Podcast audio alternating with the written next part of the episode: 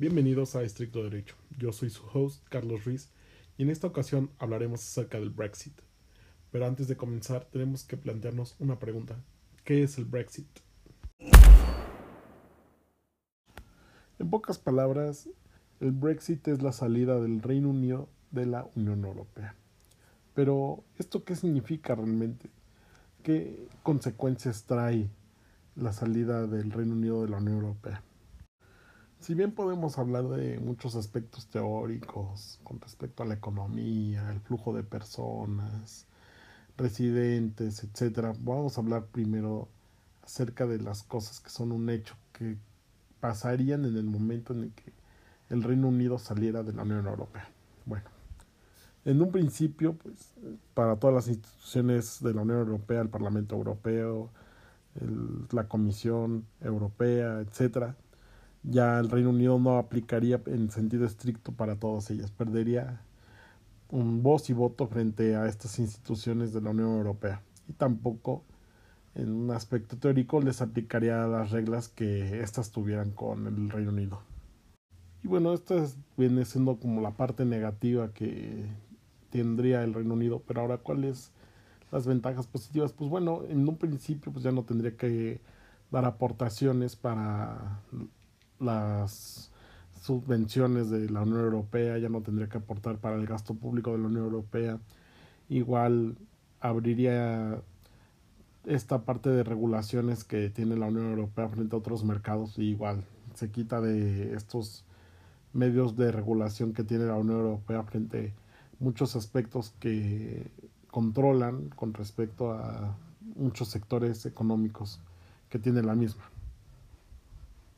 Y bueno, ¿cómo surge todo esto del Brexit? Bueno, surge a través de un referéndum que propuso en, el, en ese entonces el primer ministro David Cameron, que cabe aclarar que él era un fiel partidario de permanecer dentro de la Unión Europea, que al proponerlo pierde, pierde este con el 51.9% de los votantes que votan a favor de irse de la Unión Europea y tras ver el, el rechazo de el primer ministro para querer quedarse, él dimite de ser primer ministro, abriéndole paso a Theresa May para este, continuar el cargo de primer ministro y siendo igual la presidenta de los conservadores en, en el Reino Unido.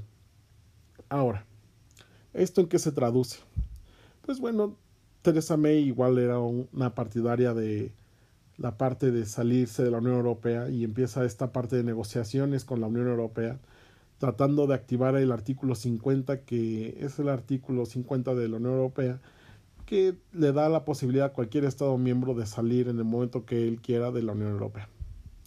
Claramente nunca se pudo activar con la administración de Theresa May y esto nos lleva al punto de que qué es lo que hizo para que ya no fuera primer ministro. Pues bueno, Hubo muchas negociaciones con Teresa May, igual adelantó unas elecciones las cuales perdió, hizo que su partido perdiera muchos escaños en el Parlamento eh, británico, por lo que ya no tenía una mayoría.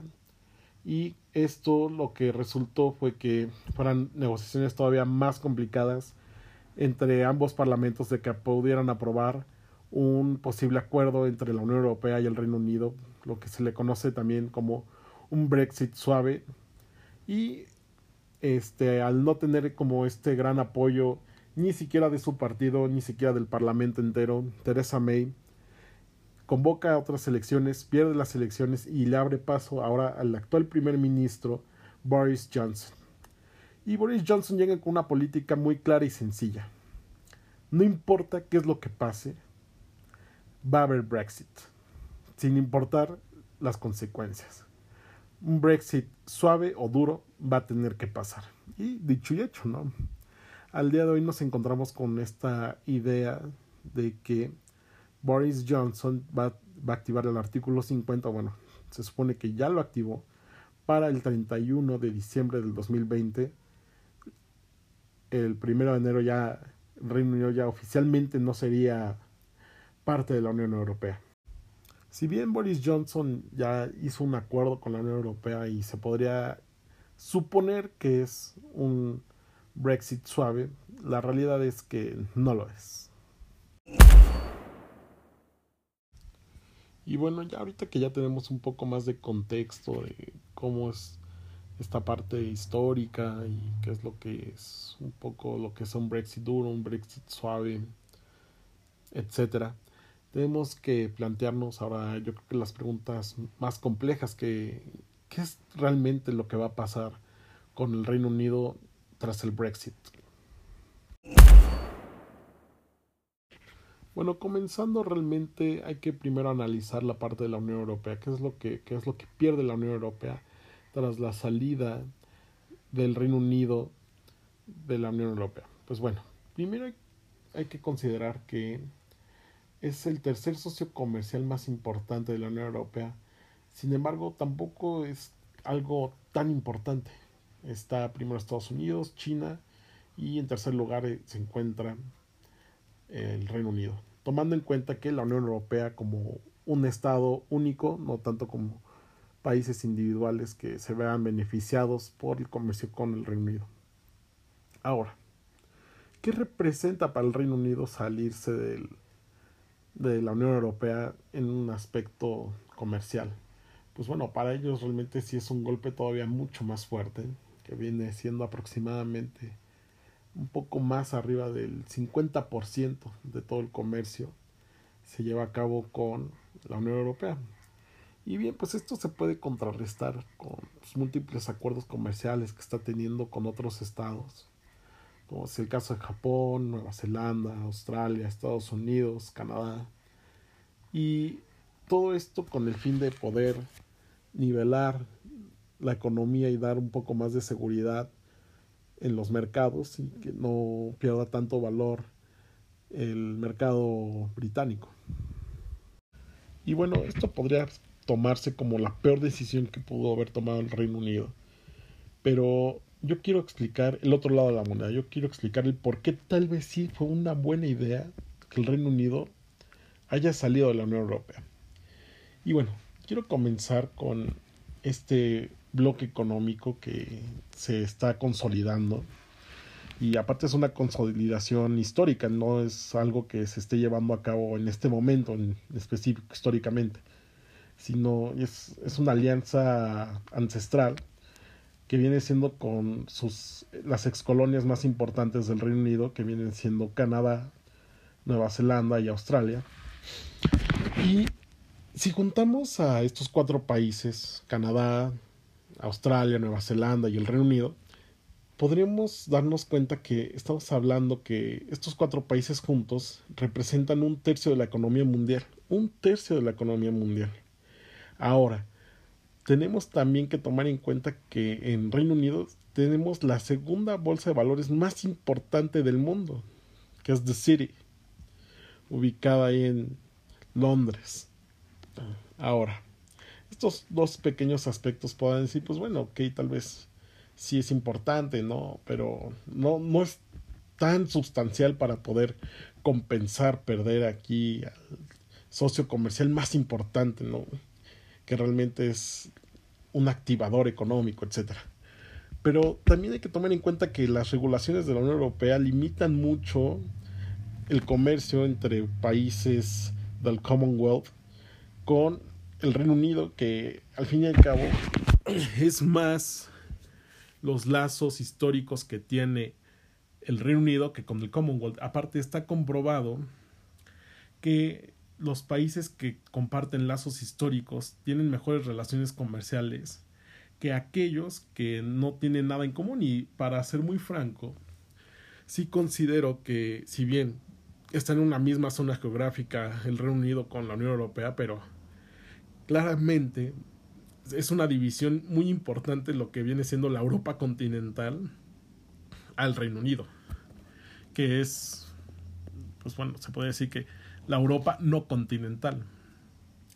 Y es este un aspecto de tiempo e historia, o sea, la historia va, va a dictaminar qué es lo que va a pasar al fin y al cabo si fue una muy buena decisión o no. Yo considero que no creo que fue tan mala decisión. abre la, la idea de que puede abrir más mercados el Reino Unido, puede hacer un proyecto económico como lo, están haciendo muchos países de tener zonas económicas especiales en donde se pueden tener puertos francos, aeropuertos francos, que igual son activadores económicos muy buenos que desafortunadamente la Unión Europea los tiene si no prohibidos pero muy regulados. Son son aspectos que tiene muy muy regulados la Unión Europea y que al momento de salirse el Reino Unido puede aprovechar pues esta parte estratégica que tiene este pues, vaya el, la isla del Reino Unido para poder convencer con Europa. Y pues bueno tenemos ya ciertas como ventajas estratégicas que se pueden ir aplicando de manera económica que le pueden dar una gran ventaja al Reino Unido en un futuro. Igual el hecho de dejar de seguir dando aportaciones a la Unión Europea que siendo muy honestos el Reino Unido era de los mayores aportadores económicos al gasto público de la Unión Europea, igual es una carga menos fiscal que va a tener a favor el Reino Unido, tal vez para hacer inversiones este, en el extranjero, crear mejor influencia con los países de Commonwealth o incluso este, invertir de manera interna para poder llegar a cabo un, una mejor infraestructura y conectar más el Reino Unido. Y bien, retomando un poco el punto que tomamos anteriormente con respecto a un Brexit blando duro, se tiene esta percepción de que se, va a llevar a cabo un Brexit blando, o que incluso ya es un hecho que, que el Reino Unido el 31 de diciembre ya va a dejar a la Unión Europea, pero la realidad es que no. E, es un supuesto muy teórico. A principios de noviembre se supone que igual van a llegar a un acuerdo económico, aunque se supone que ya igual, de igual manera ya tienen un acuerdo firmado, pero realmente es como un acuerdo que se tiene que ir puliendo con la marcha. Es un acuerdo que no, no, no va a ser definitivo. E, ese, son tipos de acuerdo que no se terminan de llevar a cabo en una, dos o veinte o treinta rondas de negociaciones vamos a seguir teniendo un Brexit, o bueno, el tema del Brexit para mucho, mucho tiempo, y más con esto de la pandemia, pues vamos a tener más, más este, noticias acerca del mismo, porque es, es algo que, que no se ha terminado de hacer. O es, ha sido un acuerdo de un Brexit muy a la ligera, muy por encima. No se han tocado temas que realmente sean tan impactantes hacia las economías tanto del Reino Unido como de la Unión Europea. Y realmente los acuerdos que se llegaron a tener van más enfocados a la parte de los residentes que eh, tanto residentes europeos que están en el Reino Unido como residentes del Reino Unido que están en Europa, visas de trabajo, permisos de trabajo, esta parte del tránsito de personas entre la Unión Europea y este el Reino Unido, la parte del pasaporte, etcétera. Cosas si bien son importantes, son superficiales a la vez. No, no es que le quite el mérito a estas negociaciones, no, no, son cosas que se tenían que negociar, son cosas que se tenían que hacer. Pero hay temas que son los que afectan más a la mayoría. Son estos temas que aún no se han tocado y que aún no se han negociado y que aún no se han llegado a un acuerdo. Y teóricamente hablando, a, a principios de noviembre, pues ya vamos a tener este acuerdo definitivo entre eh, la Unión Europea y el Reino Unido, pero yo creo firmemente que vamos a seguir en una incertidumbre en qué es lo que va a pasar este con este cuento de nunca acabar. Y bueno, la pregunta es para ustedes. ¿Creen que haya sido una buena idea la salida del Reino Unido de la Unión Europea? ¿Optarían ustedes por un Brexit duro?